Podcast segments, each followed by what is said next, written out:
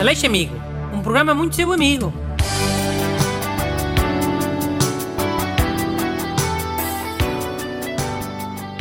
Bom dia. Bem-vindos ao único programa que é sempre muito vosso amigo. Hoje está cá o vosso colega, Busto. Olá a todos, bom dia. O colega Busto vai ler duas cartas que precisam de ajuda. Lê lá, anda. Então, eh, primeiro mail. Eh, boas, my friends. Hoje estava a jantar e minha irmã mais velha disse que limões são laranjas que foram regadas com mijo. É Pá, verdade? ó Busto. que foi? Não podias dizer eh, regadas com urina ou, ou com xixi? Oh, eu li a carta como o ouvinte escreveu, não é? Ah, pronto. Então se a carta estiver cheia de asneiredo, tu dizes o asneiredo todo. Logo de manhã na rádio pública. Sim, senhora. Ok, já percebi, tens razão. Mas agora posso acabar de ler o mail? Obrigado. É verdade? Obrigada pela ajuda, Maria Simões. Então, só faltava isso? Só, vais ajudar a Maria Simões ou nem por isso? Boa. Maria Simões. Não, não é verdade que os limões sejam laranjas que foram regadas com urina. A tua irmã mais velha mentiu-te. Isso é uma coisa que se diz eh, para os garotos mais novos não gostarem de limões. Hã? Mas algum garoto gosta de limões? Não, mas é para ficar no subconsciente. Para não se meterem na droga. Quando forem mais velhos. Mas. eh, Bem, eu não estou a perceber nada. Pá, os garotos sabem que os limões são laranjas mejadas, não é? Depois, quando forem mais velhos e estiverem a pensar em meter-se na droga, já não vão querer. Porque os drogados precisam sempre de limões para tomar a droga. Hum. Inconscientemente vão associar os limões a, a, a xixi.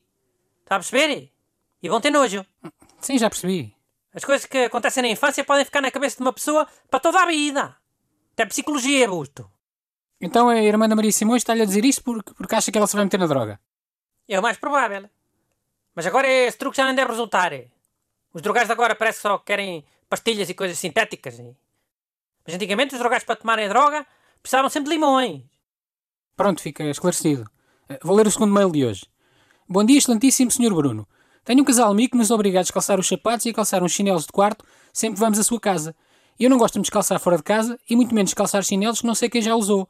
O que fazer? Levar chinelos meus ou não ir lá mais? Não queria deixar de ser amigo deles, mas há esse risco. Ajude-me para que não se estrague uma amizade. Cumprimentos, Afonso Vieira. Hum. Vamos lá ver. Numa situação normal eu diria ao Afonso Vieira para deixar de ser amigo dessas pessoas.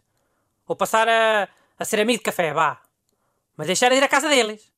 Sim, mas o Afonso parece querer manter a amizade deste casal amigo. Pois eu percebi. Se calhar o amigo é, é um mecânico, ou, um PJ, ou um contabilista. Hum, e então? Mas que diferença é que isso faz?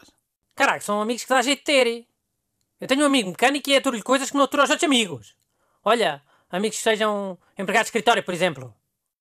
Ter um amigo mecânico é muito importante. Agora, amigos empregados de escritório? Nhé.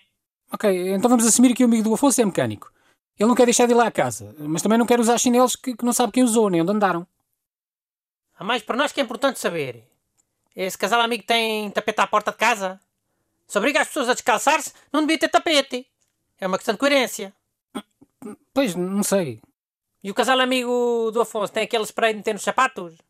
Como nos sítios onde se joga bowling? Ou a pessoa tem que calçar chinelos logo direto, sem meter nenhum produto? Também não sei. Mas esse spray ia fazer alguma diferença, a nível de higiene? Claro que não. Mas a pessoa fica a achar que sim. No bowling é assim. As pessoas calçam aqueles sapatos todos nojentos e nem piam. Só por causa daquele spray. Também é psicologia. Pronto, mas nós não temos maneira de saber essas coisas todas, não é? Isso do tapete e do, spray. Vais ter de tentar ajudar com base na informação que temos. Então, olha, Afonso, a solução é simples. Nos anos do teu amigo, ou da mulher dele, oferece-lhe uns chinelos. Do teu número. E com o teu nome bordado. Para se terem lá, lá em casa quando lá for. Hã? A solução é oferecer uns chinelos que são para ele próprio? Sim. Para ele usar quando for à casa do casal amigo. O que é que tem? Pá, mas isso... Como é que isso vai impedir a outras pessoas usar os chinelos que o Afonso der ao casal amigo? O problema mantém-se. Ele, quando for à casa dos amigos, continua a não saber onde é que andaram os chinelos. Caraca, os chinelos vão ter o nome dele bordado. Afonso. Quem é que vai usar chinelos que tem o nome de outra pessoa bordado? Ah, as pessoas se calhar nem ligam, calçam e pronto. E pode ir lá o Afonso à casa dos amigos dele. Vê uns chinelos com o nome dele, calça logo esses. Hum. Então, olha, Afonso. Oferece os chinelos dentro de uma caixinha transparente. Uma caixinha fechada com cadeado. E pronto, problema resolvido. Foi mais uma edição que foi muito vossa amiga. Mandem as vossas perguntas para brunaleixo.rtp.pt Aleixo Amigo. Programa muito seu amigo.